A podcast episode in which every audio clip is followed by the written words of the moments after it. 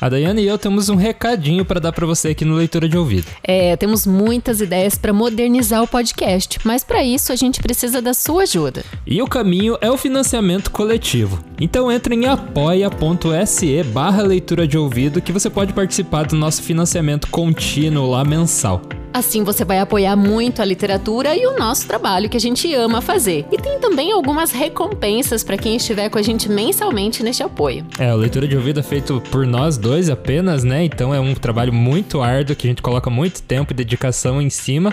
E com seu apoio a gente vai poder continuar e ainda melhorar o nosso podcast.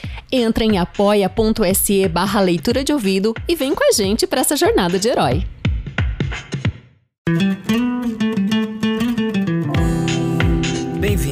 À Leitura de Ouvido, o podcast que transforma linhas em ondas sonoras. O podcast é produzido por mim, Lucas Piaseski, e também produzido e narrado por Diana Basquim. O conto de hoje é A Queda da Casa de Usher, do fundador das narrativas de horror e de mistério, Edgar Allan Poe. Boa leitura. A Queda da Casa de Usher, de Edgar Allan Poe. Durante todo um pesado, sombrio e silente dia outonal, em que as nuvens pairavam opressivamente baixas no céu, estive eu passeando sozinho a cavalo, através de uma região do interior singularmente tristonha, e afinal me encontrei, ao caírem as sombras da tarde, perto do melancólico solar de Usher.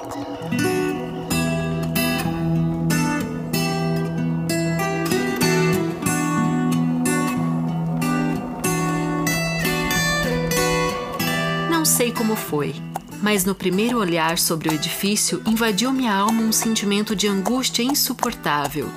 Digo insuportável porque o sentimento não era aliviado por qualquer dessas semi-agradáveis, porque poéticas, sensações com que a mente recebe comumente até mesmo as mais cruéis imagens naturais de desolação e de terror.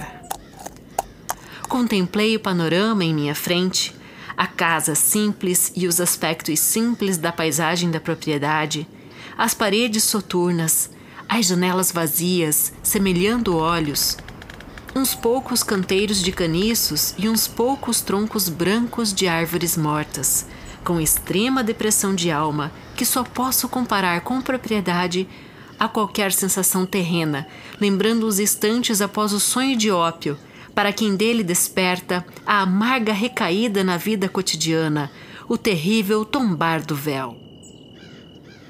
Havia um enregelamento, uma tontura, uma enfermidade de coração, uma irreparável tristeza no pensamento, que nenhum incitamento da imaginação podia forçar a transformar-se em qualquer coisa de sublime.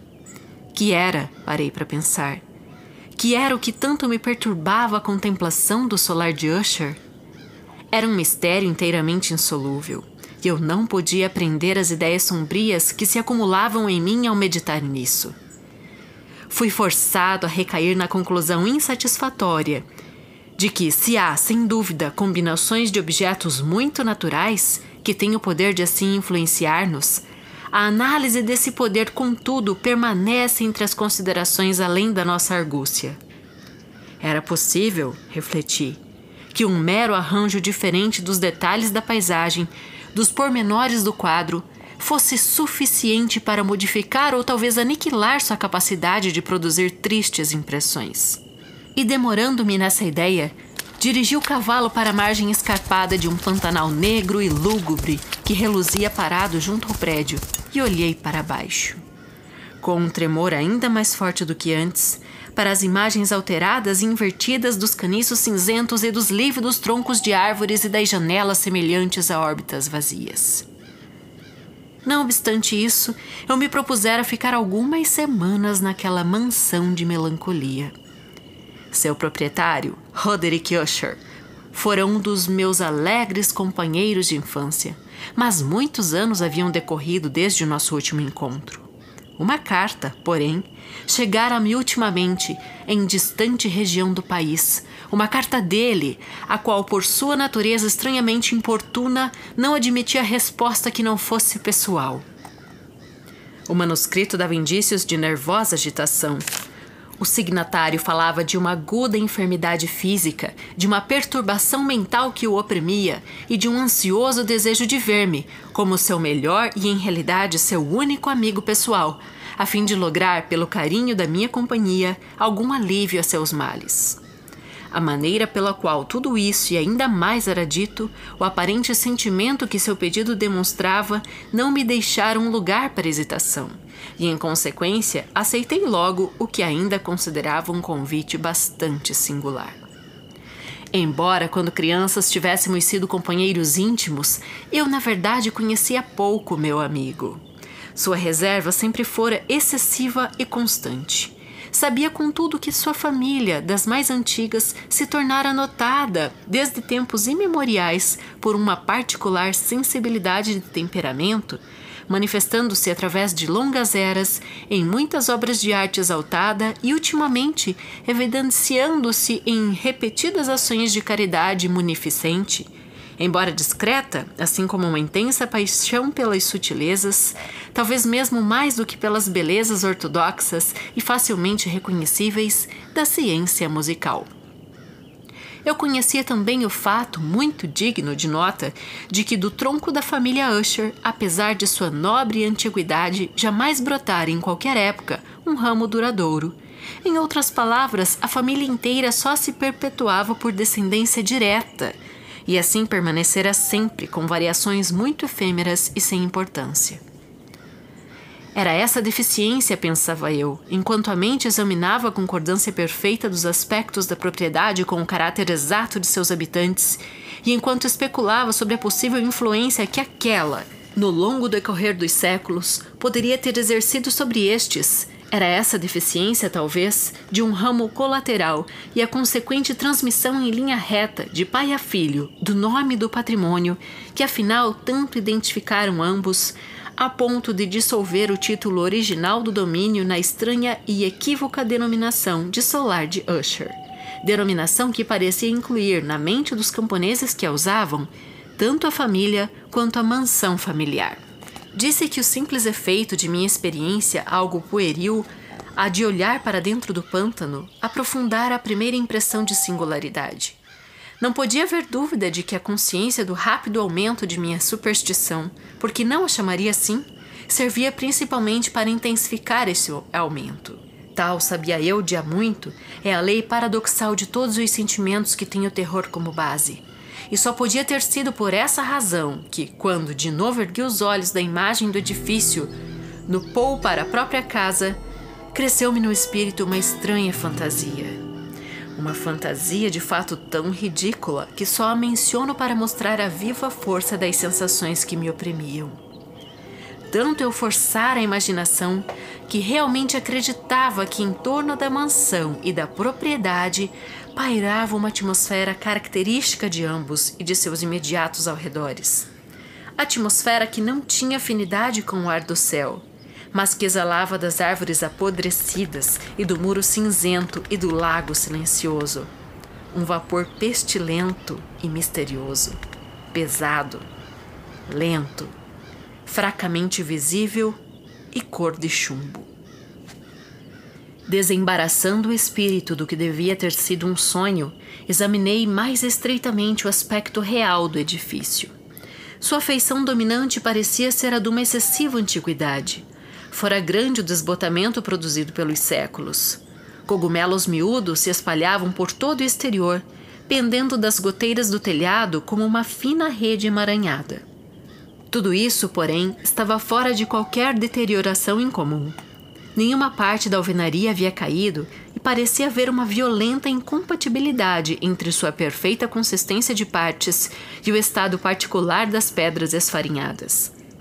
Isso me lembrava bastante a especiosa integridade desses velhos madeiramentos que durante muitos anos apodreceram em alguma adega abandonada, sem serem perturbados pelo hálito do vento exterior. Além desse índice de extensa decadência, porém, dava o edifício poucos indícios de fragilidade.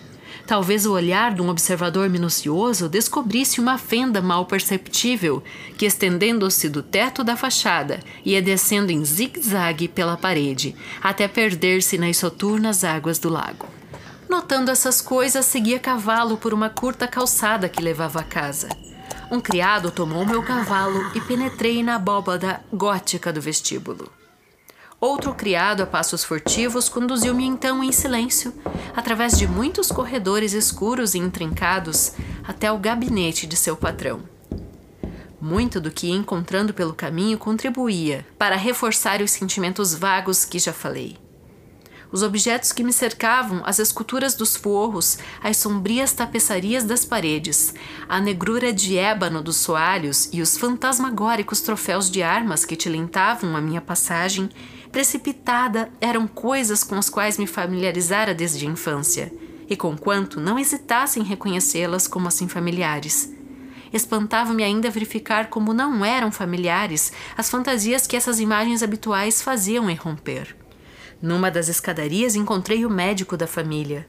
Seu aspecto, pensei, apresentava a expressão mista de agudeza baixa e da perplexidade. Passou por mim precipitadamente e seguiu. O criado então abriu uma porta e me levou à presença de seu patrão. O aposento em que me achei era muito amplo e elevado. As janelas eram longas, estreitas e pontudas, a uma distância tão vasta do soalho de carvalho negro que, de pé sobre este, não a poderíamos atingir. Fracos clarões de uma luz purpúrea penetravam pelos vitrais e gelosias, conseguindo tornar suficientemente distintos os objetos mais salientes em derredor. Em vão, porém, o olhar lutava para alcançar os ângulos mais distantes do quarto, ou os recessos do teto esculpido e abobadado. Negras tapeçarias penduravam-se das paredes. O mobiliário em geral era profuso, desconfortável, antigo e desconjuntado. Viam-se espalhados muitos livros e instrumentos musicais, mas nenhuma vivacidade conseguiam lhes dar ao cenário. Senti que respirava uma atmosfera de tristeza. Um ar de melancolia acre, profunda e irremessível pairava ali, penetrando tudo. À minha entrada, Usher ergueu-se do sofá em que estivera deitado ao comprido e saudou-me com o vivo calor que eu tinha muito, pensei eu a princípio, de cordialidade constrangida, do esforço obrigatório do homem de sociedade entediado. Um olhar, porém, para seu rosto convenceu-me de sua perfeita sinceridade. Sentamo-nos.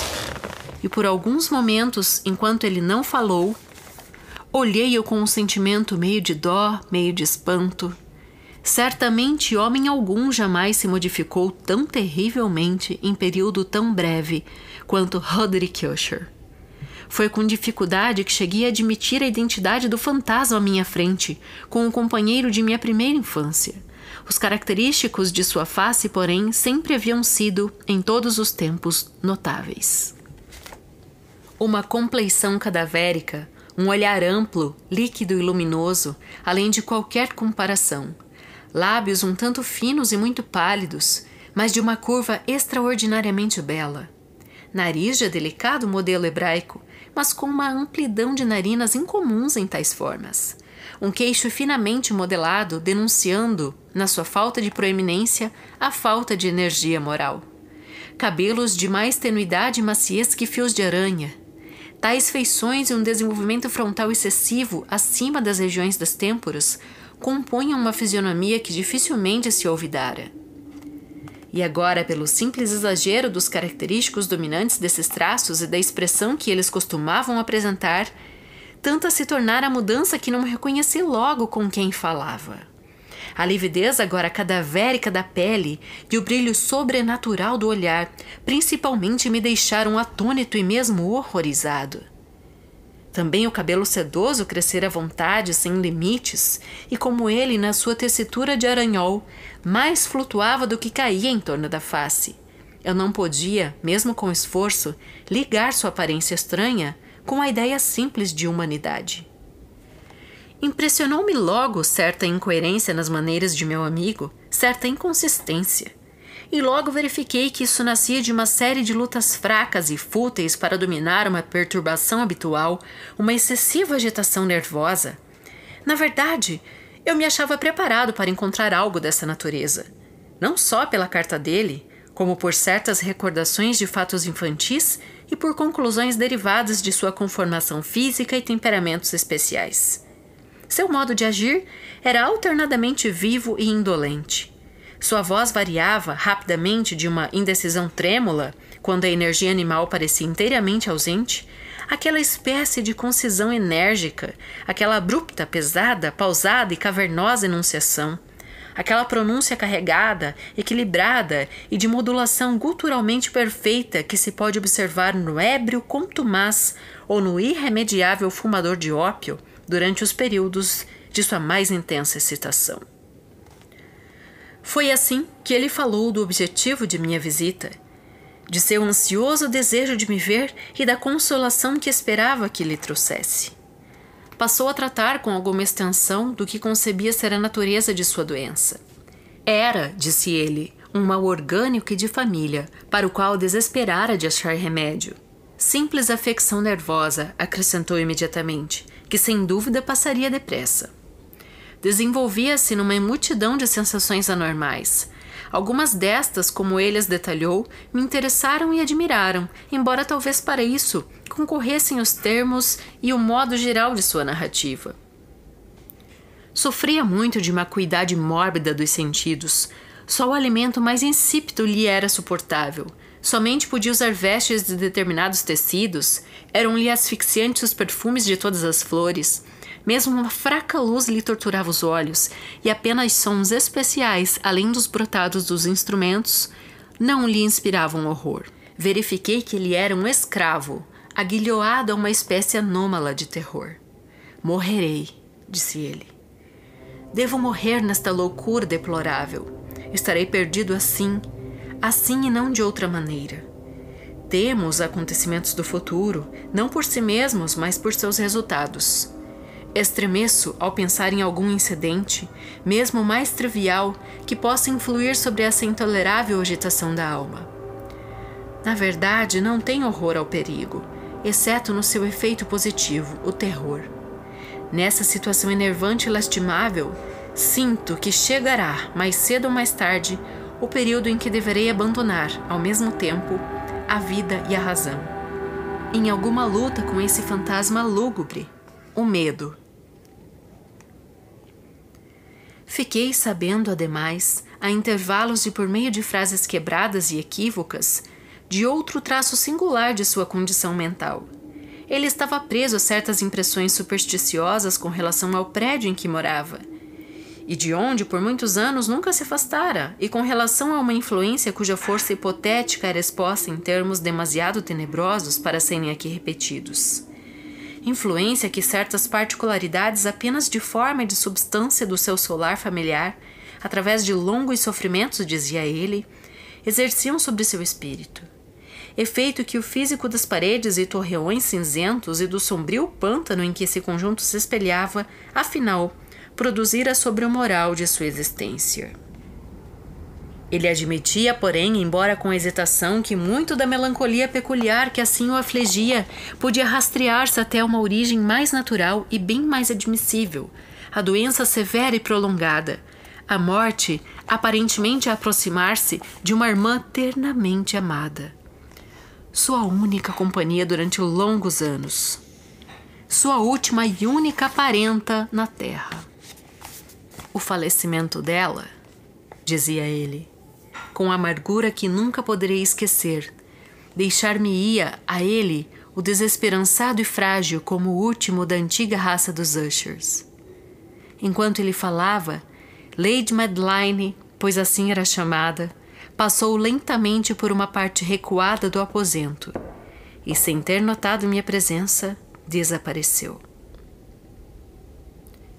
Olhei-a com extremo espanto, não destituído de medo, e contudo achava impossível dar-me conta de tais sentimentos.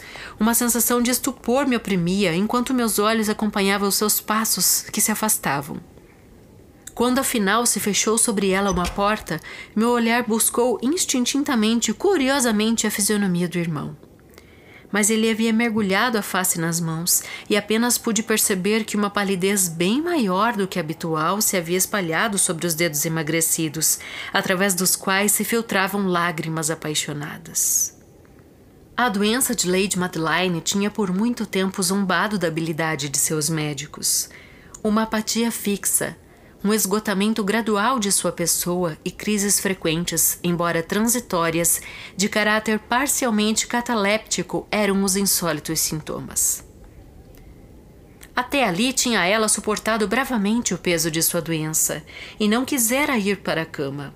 Mas ao fim da noite de minha chegada à casa, ela sucumbiu, como me contou seu irmão à noite, com inexprimível agitação, ao poder esmagador do flagelo e eu soube que o olhar que havia lançado sobre ela seria, sim, provavelmente, o último, e que não mais veria aquela mulher, pelo menos enquanto estivesse viva. Durante os vários dias que se seguiram, seu nome não foi pronunciado, nem por Usher, nem por mim. E nesse período fiquei eu ocupado em esforços tenazes para aliviar a melancolia do meu amigo. Pintávamos e líamos juntos, ou ouvíamos, como em sonhos, suas improvisações estranhas em sua eloquente guitarra. E assim, à medida que uma intimidade cada vez maior me introduzia sem reservas nos recessos de seu espírito, mais amargamente eu percebi a vaidade de todas as minhas tentativas de alegrar uma alma da qual a escuridão, como uma quantidade inerente e positiva, se derramava sobre todos os objetos do universo moral e físico, numa incessante irradiação de trevas. Guardarei para sempre a lembrança de muitas horas solenes que passei a sós com o dono do solar de Usher Contudo, seria mal sucedido em qualquer tentativa de exprimir uma ideia do exato caráter dos estudos, ou das ocupações a que ele me arrastava, ou de que me mostrava o caminho.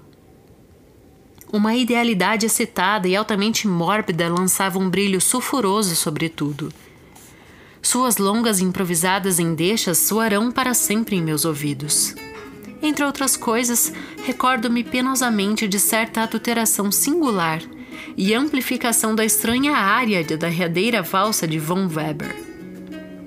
Quanto às pinturas geradas pela sua complicada fantasia e que iam aumentando traço a traço, numa espécie de vaguidão que me causava calafrios, porque eu tremia sem saber porquê, Quanto a essas pinturas, como suas imagens estão vivas agora diante de mim, em vão tentaria delas extrair mais do que uma pequena parte que pudesse ficar nos limites das simples palavras escritas.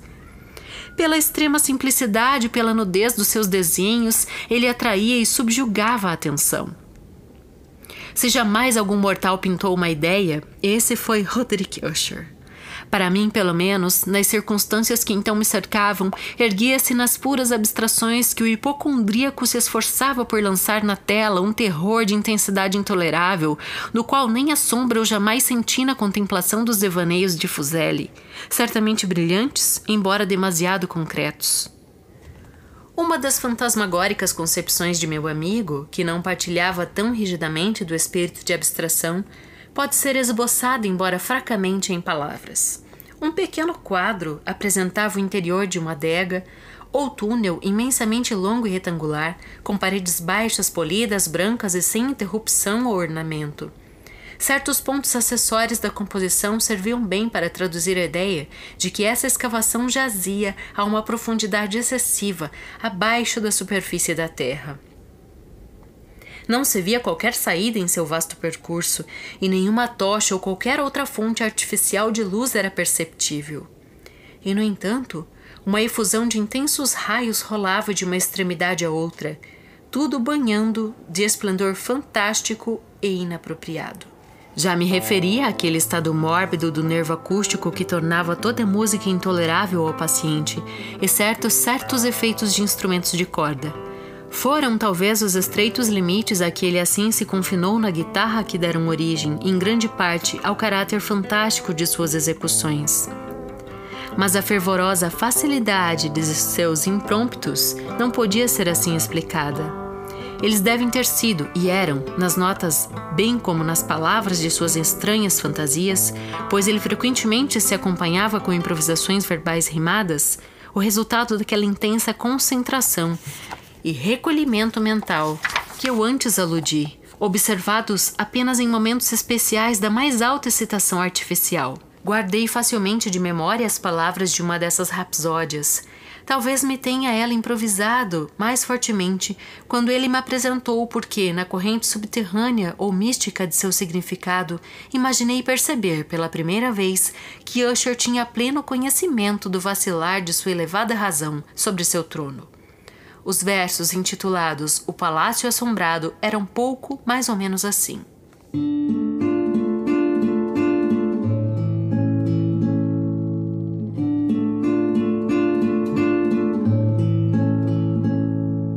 vale mais verdejante que anjos bons têm por morada, outrora nobre e radiante, lá o rei era pensamento, e jamais um serafim as asas soltou ao vento sobre solar belo assim.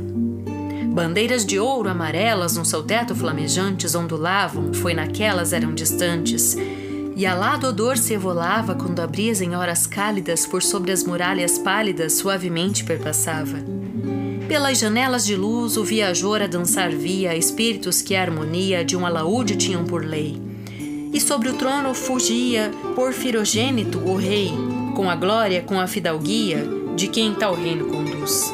Pela porta cintilante de pérolas e rubis, e afluindo a cada instante multidões e ecos sutis, vozes de mortal beleza cujo dever singular era somente cantar do rei a imensa grandeza mas torvos, lutuosos vultos assaltaram o solar. Choremos, pois nunca o dia sobre o ermo se há de elevar. E em torno ao palácio a glória que fugente florescia é apenas obscura história dos velhos tempos sepultos. Pelas janelas agora em brasa a vista o viajante, estranhas formas que agitam uma música ululante. E qual rio se precipita pela pálida muralha, uma turba que apavora, que não sorri, mas gargalha, em gargalhada infinita.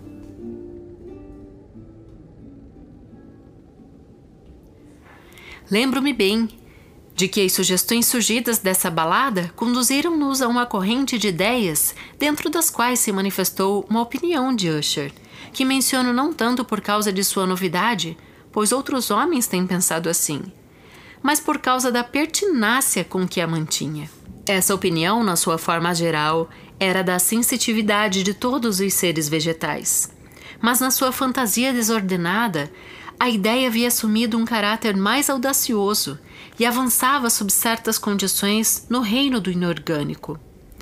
Faltavam-me palavras para exprimir toda a extensão ou o grave abandono de sua persuasão. Essa crença, todavia, estava ligada, como já dei antes a entender, às cinzentas pedras do lar de seus antepassados. As condições da sensitividade tinham sido ali, imaginava ele, realizadas pelo método de colocação dessas pedras na ordem de seu arranjo, bem como na dos muitos fungos que as revestiam e das árvores mortas que se erguiam em redor, mas acima de tudo na longa e imperturbada duração desse arranjo e em sua reduplicação nas águas dormentes do lago. A prova, a prova da sensitividade, haveria de ver-se, dizia ele, que aqui me sobressaltei ao ouvi-lo falar, na gradual, ainda que incerta condensação de uma atmosfera que lhes era própria, em torno das águas e dos muros. O resultado era discernível, acrescentava ele, naquela influência silenciosa, embora importuna e terrível, que durante séculos tinha moldado os destinos de sua família, e fizera dele, tal como eu agora o via, o que ele era. Tais opiniões não necessitam de comentários, e por isso nenhum farei. Nossos livros, os livros que durante anos tinham formado não pequena parte da existência mental do inválido, estavam, como é de supor-se, de perfeito acordo com esse caráter divisionário. Analisávamos juntos obras tais como Vervet of Chartreuse de Grisset, O Belfegor de Maquiavel, O Céu e o Inferno de Swedenborg, A Viagem Subterrânea de Nicolau Klein de Helberg, a quiromancia de Robert Flood, de Jean de Guinaé e de La Chambre, A Viagem no Azul de Tieck e A Cidade do Sol de Campanella.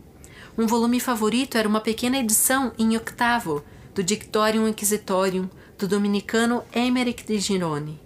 E havia passagens de Pomponius Mela a respeito dos velhos sátiros africanos e dos egipãs sobre as quais ficava Usher a sonhar durante horas.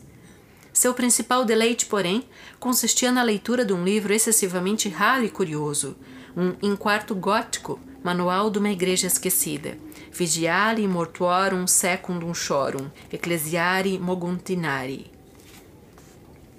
Não podia deixar de pensar no estranho ritual dessa obra e na sua provável influência sobre o hipocondríaco quando, uma noite, tendo me informado bruscamente que Lady Madeline não mais vivia, revelou sua intenção de conservar-lhe o corpo por uma quinzena, antes de seu enterramento definitivo em uma das numerosas masmorras dentro das possantes paredes do castelo. A razão profana, porém, que ele dava de tão singular procedimento era dessas que eu não sentia com liberdade de discutir. Como meu irmão tinha sido levado a essa resolução, assim me dizia ele, tendo em conta o caráter insólito da doença da morta, certas perguntas importunas e indiscretas da parte de seus médicos e a localização afastada e muito exposta do cemitério da família. Não negarei que, quando me veio à memória a fisionomia sinistra do indivíduo a quem encontrava na escada no dia de minha chegada à casa, perdi a vontade de opor-me ao que me encarava. Quando muito, como uma preocupação inocente e sem dúvida alguma muito natural. A pedido de Usher, ajudei-o pessoalmente nos arranjos para o sepultamento temporário. Tendo sido o corpo metido no caixão, nós dois sozinhos levamo-nos para o lugar de repouso. A adégua na qual o colocamos, a que estivera tanto tempo fechada que nossas tochas semi-amortecidas de sua atmosfera sufocante não nos permitiam um exame melhor do local, era pequena, úmida e sem nenhuma entrada para a luz. Achava-se a grande profundidade, logo abaixo daquela parte do edifício em que se encontrava meu próprio quarto de dormir tinha sido utilizada, ao que parece, em remotos tempos feudais, para os péssimos fins de calabouço e em dias recentes como paiol de pólvora ou de alguma outra substância altamente inflamável, pois uma parte do chão e todo o interior de uma longa arcada por onde havíamos passado estavam cuidadosamente revestidos de cobre. A porta de ferro maciço tinha sido também protegida de igual modo. Quando girava nos gonzos, seu enorme peso produzia um som insolitamente agudo e irritante. Tendo depositado nosso fúnebre fardo sobre cavaletes naquele horrendo lugar, desviamos em parte a tampa ainda não pregada do caixão e contemplamos o rosto do cadáver. Uma semelhança chocante entre o irmão e a irmã deteve então, em primeiro lugar, a minha atenção. E Usher, adivinhando talvez meus pensamentos, murmurou umas poucas palavras, pelas quais vinha saber que a morta e ele tinham sido gêmeos, e que afinidades de uma natureza mal inteligível sempre haviam existido entre eles. Nossos olhares, porém, não descansaram muito tempo sobre a morta, pois não a podíamos contemplar sem temor. A doença que assim levara ao túmulo a senhora, na plenitude de sua mocidade, havia deixado, como sempre acontece em todas as moléstias de caráter estritamente cataléptico, a ironia de uma fraca coloração no seio e na face, e nos lábios aquele sorriso desconfiadamente hesitante, tão terrível na morte. Fechamos e pregamos a tampa. E depois de havermos prendido a porta de ferro, retomamos com lassidão o caminho de volta para os aposentos, pouco menos sombrios da parte superior da casa. E então, tendo decorrido alguns dias do amargo pesar, uma mudança visível operou-se nos sintomas da desordem mental de meu amigo. Suas maneiras usuais desapareceram. Suas ocupações costumeiras eram negligenciadas ou esquecidas vagava de quarto em quarto a passos precipitados, desiguais e sem objetivo. A palidez de sua fisionomia tomara, se possível, um tom ainda mais espectral, mas a luminosidade de seu olhar havia se extinguido por completo. Não mais escutava aquele tom rouco de voz que ele outrora fazia às vezes ouvir. E sua fala era agora habitualmente caracterizada por gaguejo trêmulo, como de extremo terror. Havia vezes, na verdade, em que eu pensava que seu pensamento, incessantemente agitado, estava sendo trabalhado por algum segredo opressivo, lutando ele para ter a necessária coragem de divulgá-lo. Às vezes ainda era eu forçado a considerar tudo inexplicáveis devaneios de loucura, pois via-o contemplar o vácuo durante horas a fio, numa atitude da mais profunda atenção, como se desse ouvidos a algum som imaginário. Não admira que sua situação terrificasse, que me contagiasse. Senti subirem, rastejando em mim, por escalas lentas, embora incertas, as influências estranhas das fantásticas, mas impressionantes superstições que ele entretia. Foi especialmente depois de ir deitar-me, já noite alta, sete ou oito dias após haver sido colocado no túmulo o corpo de Lady Madeline, que experimentei o pleno poder desses sentimentos. O sono não se aproximou de meu leito e as horas se iam desfazendo uma a uma. Lutei para dominar com a razão o nervosismo que de mim se apoderava.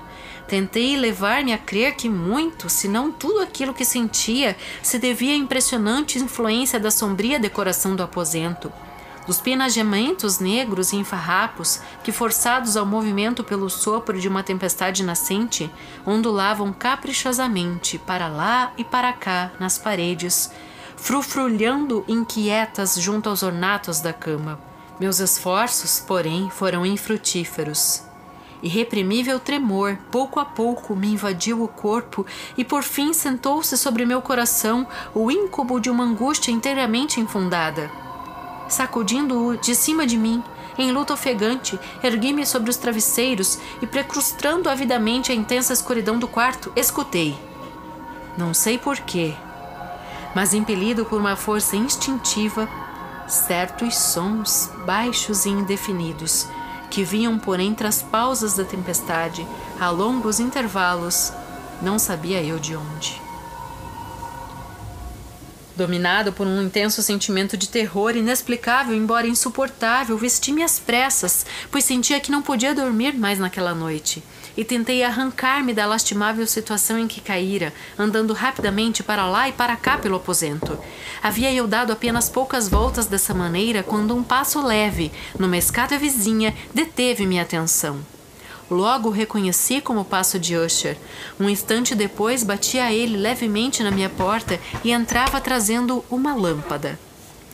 Sua fisionomia estava, como sempre, cadavericamente descorada, mas além disso havia uma espécie de hilaridade louca nos seus olhos, uma histeria evidentemente contida em toda a sua atitude. Seu ar aterrorizou-me, mas qualquer coisa era preferível à solidão que eu tinha suportado tanto tempo e mesmo acolhi sua presença como um alívio. E você não o viu? Perguntou ele bruscamente depois de ter olhado em torno de si por alguns instantes em silêncio. Não o viu então? Mas espere, você o verá. Assim falando e tendo cuidadosamente protegido sua lâmpada, correu para uma das janelas e abriu-a escancaradamente para a tempestade. A fúria impetuosa da rajada que entrava quase nos elevou do solo era, na verdade, uma noite tempestuosa, embora asperamente bela, uma noite estranhamente singular no seu terror e na sua beleza. Um turbilhão aparentemente desencadeara sua força da nossa vizinhança, pois havia frequentes e violentas alterações na direção do vento, e a densidade excessiva das nuvens que pendiam tão baixas com a pesar sobre os torreões da casa não nos impedia de perceber a velocidade natural com que elas precipitavam de todos os pontos, umas contra as outras, sem se dissiparem na distância. Disse que mesmo sua excessiva densidade não nos impedia de perceber isso. Contudo, não podíamos ver a lua ou as estrelas. Nem havia ali qualquer clarão de relâmpagos. Mas as superfícies inferiores das vastas massas de vapor agitado, bem como todos os objetos terrestres imediatamente em torno de nós, estavam cintilando a luz sobrenatural de uma exalação gasosa, fracamente luminosa e distintamente visível que pendia em torno da mansão, amortalhando-a. Você não deve, você não pode contemplar isso, disse eu, estremecendo, a Usher enquanto o levava com suave energia da janela para uma cadeira. Esses espetáculos que o perturbam são simples fenômenos elétricos comuns, ou talvez tenham sua origem fantasmal nos miasmas do pântano. Fechemos essa janela, o ar está frio e há um perigo para sua saúde. Aqui está um dos seus romances favoritos. Lê-lo-ei e você escutará, e assim passemos essa terrível noite juntos. O velho volume que apanhei era o Mad Trist, a Assembleia dos Loucos, de Sir Lancelot Canning mas eu o havia chamado favorito de Usher mais por triste brincadeira que a sério, pois na verdade pouca coisa havia em sua prolixidade grosseira e sem imaginação que pudesse interessar a idealidade elevada e espiritual de meu amigo. Era, contudo, o único livro imediatamente à mão, e abriguei a vaga esperança de que a excitação que no momento agitava o hipocondríaco pudesse achar alívio, pois a história das desordens mentais está cheia de anomalias semelhantes, mesmo no exagero das loucuras que eu iria ler. A julgar, na verdade, pelo ar estranhamente tenso da vivacidade com que ele escutava ou fingia escutar as palavras da narração, eu poderia congratular-me pelo êxito de meu desígnio. Havia chegado aquele trecho muito conhecido da história em que Enterredo, o herói de Triste, tendo procurado em vão entrar pacificamente na casa do eremita, passa a querer abrir caminho à força. Aí, como hão de recordar-se, as palavras da narrativa dizem o seguinte. E a Teuredo, que era por natureza de coração valente, a que se achava então ainda mais encorajado, por causa da força do vinho que tinha bebido, não esperou mais tempo para travar discussão com o eremita que na verdade tinha um jeito obstinado e malicioso, mas sentindo a chuva nos ombros e temendo desencadear-se da tempestade, ergueu sua maçã e com repetidos golpes abriu rapidamente caminhos nos tabuados da porta para sua manopla. E então, empurrando com ela firmemente, tanto arrebentou e fendeu, e despedaçou tudo, que o barulho da madeira seca e do som oco repercutia alarmando toda a floresta.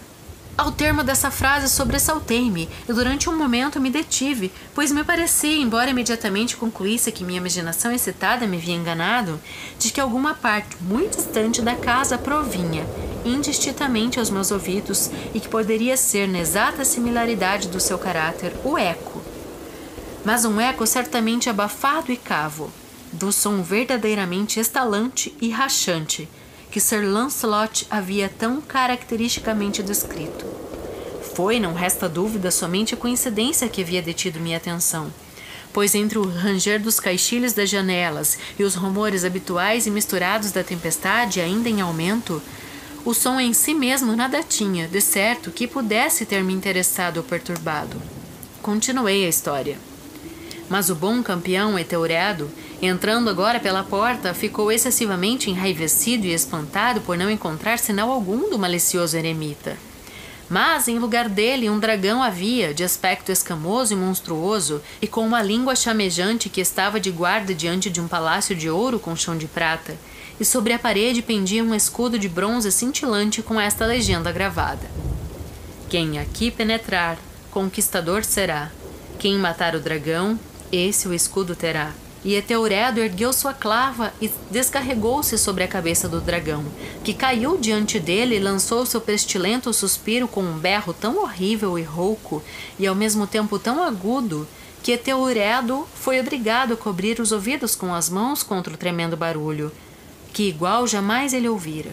Aqui de novo eu parei bruscamente e então com um sentimento de estranho espanto, pois não poderia haver dúvida alguma de que nesse instante eu tivesse realmente ouvido, embora me fosse impossível distinguir de que direção ele provinha, um som baixo e aparentemente distante, mas áspero, prolongado e bem singularmente penetrante ou rascante, a exata reprodução daquilo que minha fantasia já havia figurado com o berro desnatural do dragão, tal como descrevera o romancista. O preço, como certamente estava, diante daquela segunda e muito extraordinária coincidência, por mil sensações contraditórias em que predominavam o espanto e o extremo terror, mantive ainda suficiente presença de espírito para impedir-me de excitar, por qualquer observação, a sensibilidade nervosa de meu companheiro. Não tinha certeza alguma de que ele houvesse notado os sons em questão embora certamente uma estranha alteração, durante os últimos minutos, se houvesse operado na sua atitude. De uma posição fronteira à minha, ele havia gradualmente feito girar sua cadeira. de modo a ficar sentado de frente para a porta do quarto. E assim eu podia avistar apenas parcialmente suas feições, embora visse que seus lábios tremiam, como se estivessem murmurando sons inaudíveis. A cabeça havia-lhe pendido sobre o peito, e, no entanto, eu sabia que ele não estava adormecido por ver-lhe os olhos escancarados e vítreos, quando lobriguei avistar-lhe o perfil. O movimento do seu corpo estava também em desacordo com essa ideia, pois ele se balançava de um lado para outro num ondular vagaroso, embora constante e uniforme. Tendo rapidamente percebido tudo isso, retomei a narrativa de Sir Lancelot, que continuava desta forma. E agora o campeão, tendo escapado à terrível fúria do dragão, Lembrando-se do escudo de bronze e da quebra do encanto que nele havia, removeu a carcaça de sua frente e aproximou-se corajosamente pelo pavimento de prata do castelo do lugar onde pendia o escudo sobre a parede, o qual, em verdade, não esperou que ele chegasse junto, mas caiu-lhe aos pés, sobre o chão argênteo, com um retinir reboante e terrível. Tão logo essas sílabas me saíram dos lábios, Eis que, com um escudo de bronze que houvesse realmente naquele instante caído pesadamente sobre um chão de prata, percebi um eco distinto, cavo, metálico e clangoroso, embora aparentemente abafado. Completamente nervoso de um salto, pus-me de pé, mas o movimento compassado do balanço de Usher não se modificou. Corri para a cadeira onde ele estava sentado. Seus olhos estavam sempre fixos diante de si e por toda a sua fisionomia imperava uma rigidez de pedra. Mas quando coloquei minha mão sobre seu ombro, toda a sua pessoa estremeceu fortemente. Um sorriso mórbido tremeu-lhe em torno dos lábios. E eu vi que ele falava num murmúrio baixo, apressado, inarticulado, como se não notasse minha presença. Curvando-me sobre ele, e bem de perto sorvi afinal o medonho sentido de suas palavras. Não ouves? Sim, ouço-o. E tendo ouvido longamente, longamente, muitos minutos, muitas horas, muitos dias tendo ouvido, contudo não ousava. Ó oh, coitado de mim, miserável, desgraçado que sou, não ousava, não ousava falar. Nós a puséramos viva na sepultura. Não disse que meus sentidos eram agudos? Agora eu lhe conto que ouvi meu seu primeiro fraco movimento no fundo do caixão. Ouvi-o faz muito, muitos dias, e contudo não ousei, não ousei falar. E agora, esta noite, Eteuredo, ah, ah, ah, o arrombamento da porta do eremita, e o estertor da agonia do dragão, e o retinir do escudo. Diga, antes o abrir-se do caixão e o rascar dos goncos de ferro de sua prisão, e o debater-se nela dentro da arcada de cobre das masmorras. Oh, para onde fugirei? Não estará ela aqui dentro em pouco? Não estará correndo a censurar-me por minha pressa? Não ouvi eu o tropel de seus passos na escada? Não distingo aquele pesado e horrível bater de seu coração? Louco! E aqui saltou ele furiosamente da cadeira e gritou bem alto, cada sílaba, como se com aquele esforço estivesse exalando a própria alma: Louco! Digo-lhe que ela está agora! Por trás da porta. Como se, na sobre-humana energia de sua fala, se tivesse encontrado a potência de um encantamento, as enormes e antigas almofadas da porta para as quais Usher apontava escancararam, imediatamente suas pesadas mandíbulas de ébano. Foi isso obra da furiosa rajada, mas por trás da porta estava de pé, a figura elevada e amortalhada de Lady Madeleine de Usher. Havia sangue sobre suas vestes alvas e sinais de uma luta terrível em todas as partes de seu corpo emagrecido. Durante um instante permaneceu ela, tremendo e vacilando de lá para cá no limiar. Depois, com um grito profundo e lamentoso, caiu pesadamente para frente, sobre seu irmão.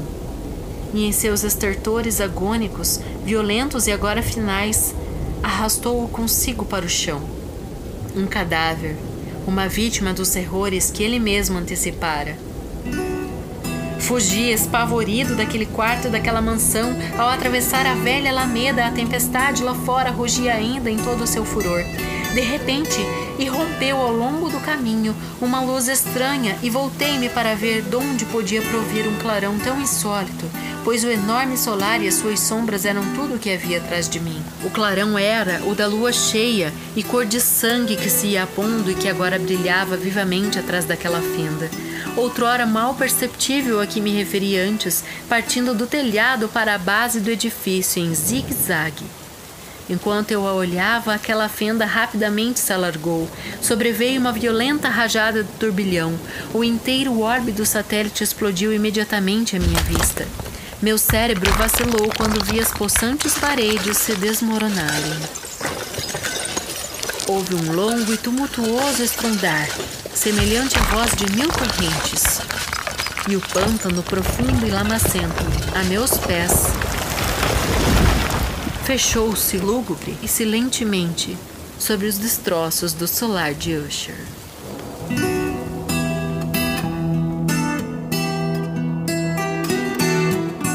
Chegamos ao fim da leitura de ouvido. Obrigado por nos acompanhar até agora e esperamos que você tenha gostado. Quer sugerir alguma obra ou até mesmo anunciar neste podcast? Então entre em contato com lucaspiasesc@gmail.com ou daipasquim@gmail.com e a gente te vê na próxima leitura.